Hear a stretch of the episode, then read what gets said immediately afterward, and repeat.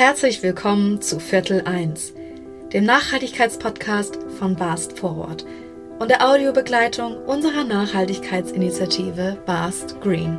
Im Podcast heute spreche ich, Julia Kriegel, mit Nachhaltigkeitsexpertin Alyssa Jade McDonald Bertel über persönliches Handeln im Kontext von Nachhaltigkeit und, noch wichtiger, über ganz konkrete Maßnahmen, die wir als Unternehmen ergreifen können auf dem Weg zu mehr Nachhaltigkeit.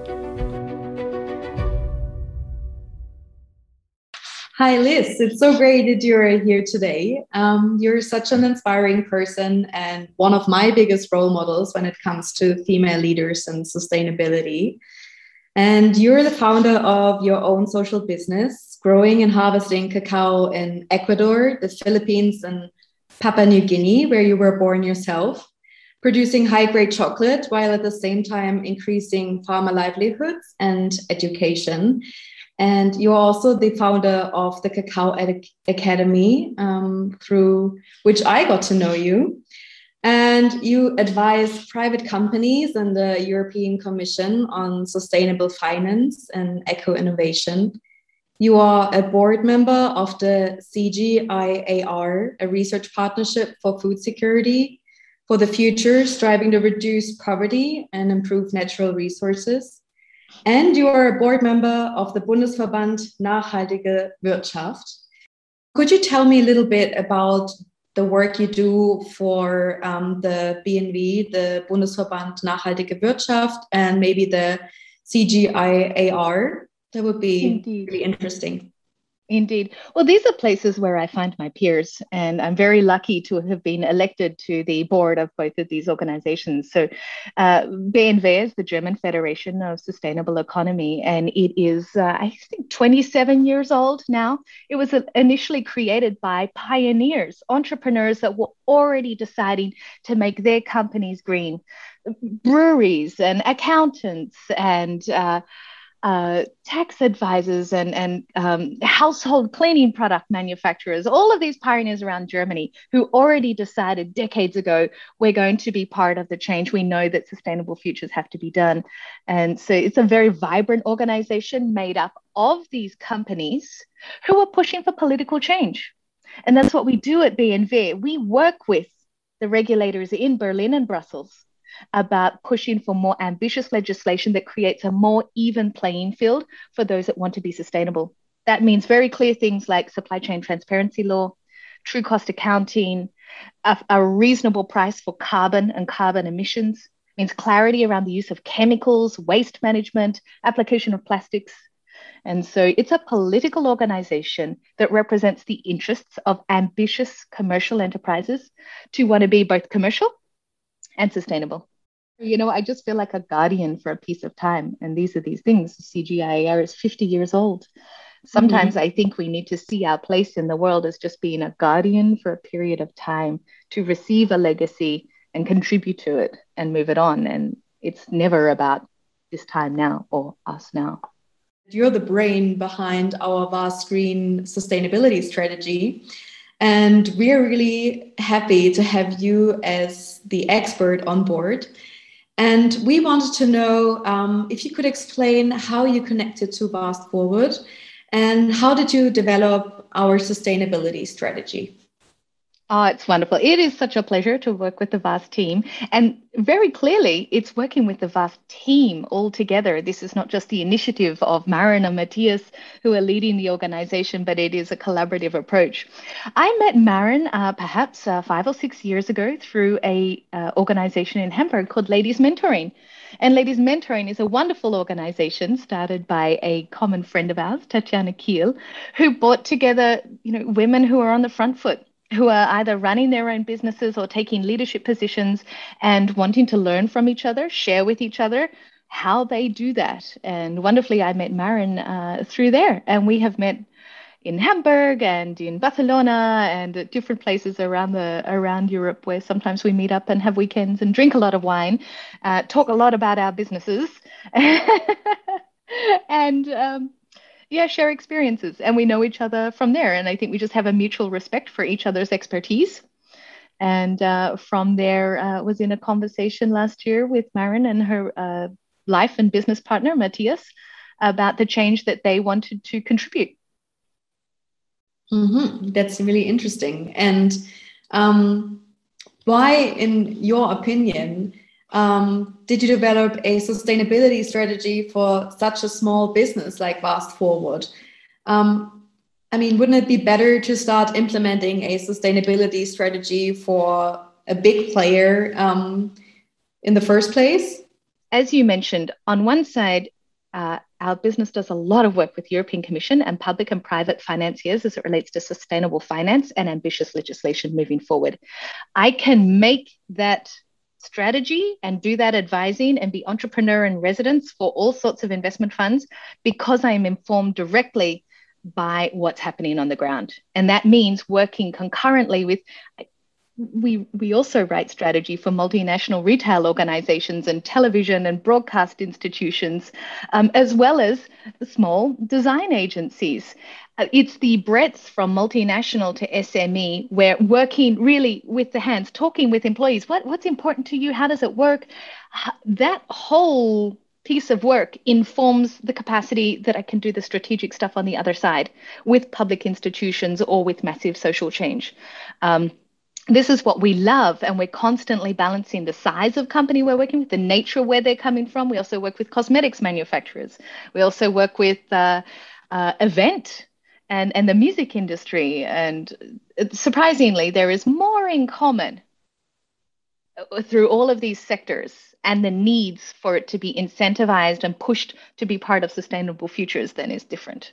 It's it's part of the change I understand there are some 66 million SMEs in Europe. SMEs are famous for being innovators and agile.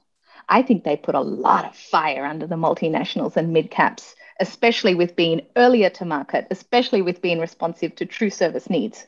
So um, everybody wants to be part of it. Could you maybe tell me a little bit more about um, Vast Forward sustainability strategy, how you designed it, and why you included um, the things that you included. Um, maybe you could elaborate a little bit on that. The Vast Forward strategy is completely informed by the Vast Forward team. The team is made up of smart um, women who are mothers themselves and working in business, and the alignment between their values and how they want to show up in the workplace and do their job seems to be very closely aligned. That's what I observe from the vast team. It's often a relationship between, well, who you are and how you work is very tight. I love that in an organization. So it became very clear that the first place we start to ask or to look for an orientation about what strategy to build is with the team.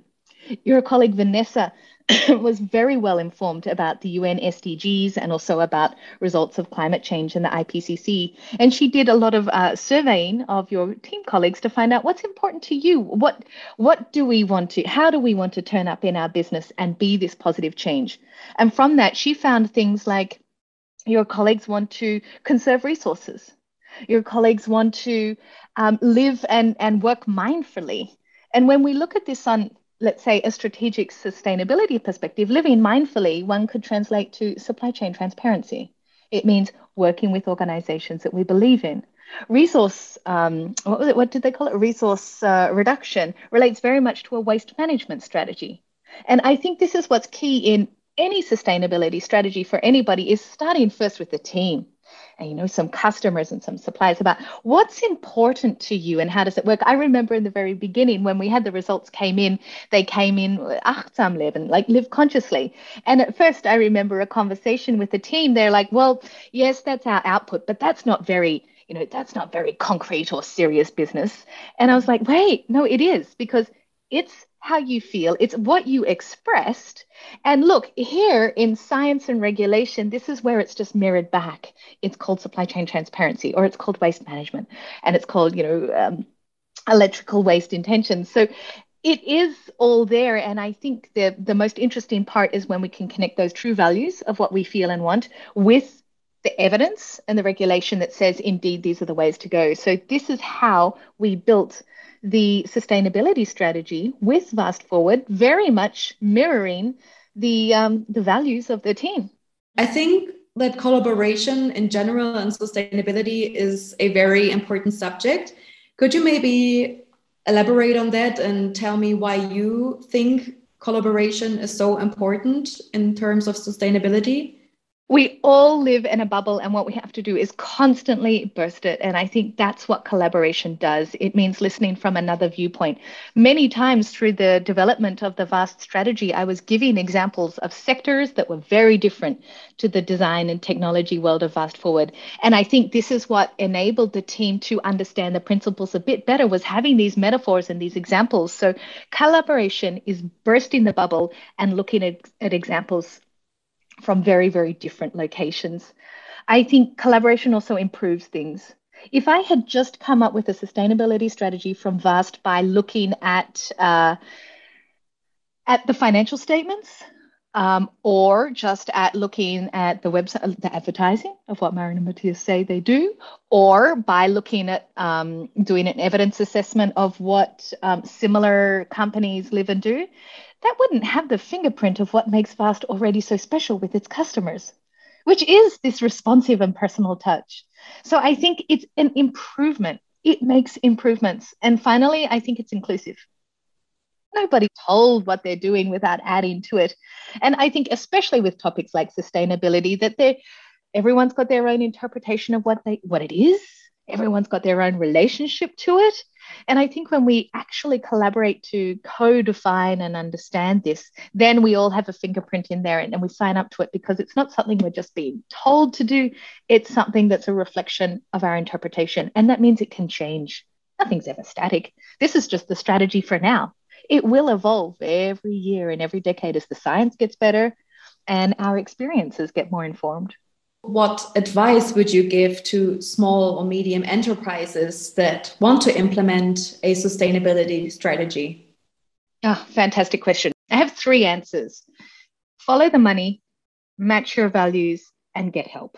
What I mean by that is follow the money is sometimes in sustainability, I hear companies say, Oh, we would like to be green. And they look around and they pick something easy. And what I encourage you to do is to follow the money in terms of look at the financial footprint of the company because it's often an indicator of the carbon footprint and look at the big ticket items and start there. That is the first thing you can easily do. Pick the biggest, sometimes the biggest ticket items are property, leasing, sometimes it's um, employees and how people are working together, sometimes it's technology or the manufacturing process. Start with the biggest financial impact and the, or the biggest financial cost and orientation around the company and start looking back this way. Follow the money because one or two small changes in some of these big expensive items can actually make a very significant carbon or social footprint. And that I give this advice because it's non scientific. You don't have to be an environmental scientist to figure it out. Every company owner and every everybody is looking at their financial accounts. We do that. We have to do that every month for tax reporting. So that's why rather than let's say saying, "Oh, conduct a supply chain transparency map of your organization," I think that's too hard. And your question was, what is the simplest first thing that an SME can do? And that's why I say go to your financial accounts find the big ticket items and start there with a simple question of advice number two, which is matching your values. Who are we working with to get this done? Does that match our, our values? You know, that, these are questions then about nearshoring and farshoring. This is about where is the material coming from? Is it suitable for us? All the all the technologies. What's behind it? How does it work? So matching your values is like we did with the team from Vast in terms of what's your interpretation of sustainability? How does it express to you? And you can apply this directly to the big ticket items. And the third question or the third answer is get help.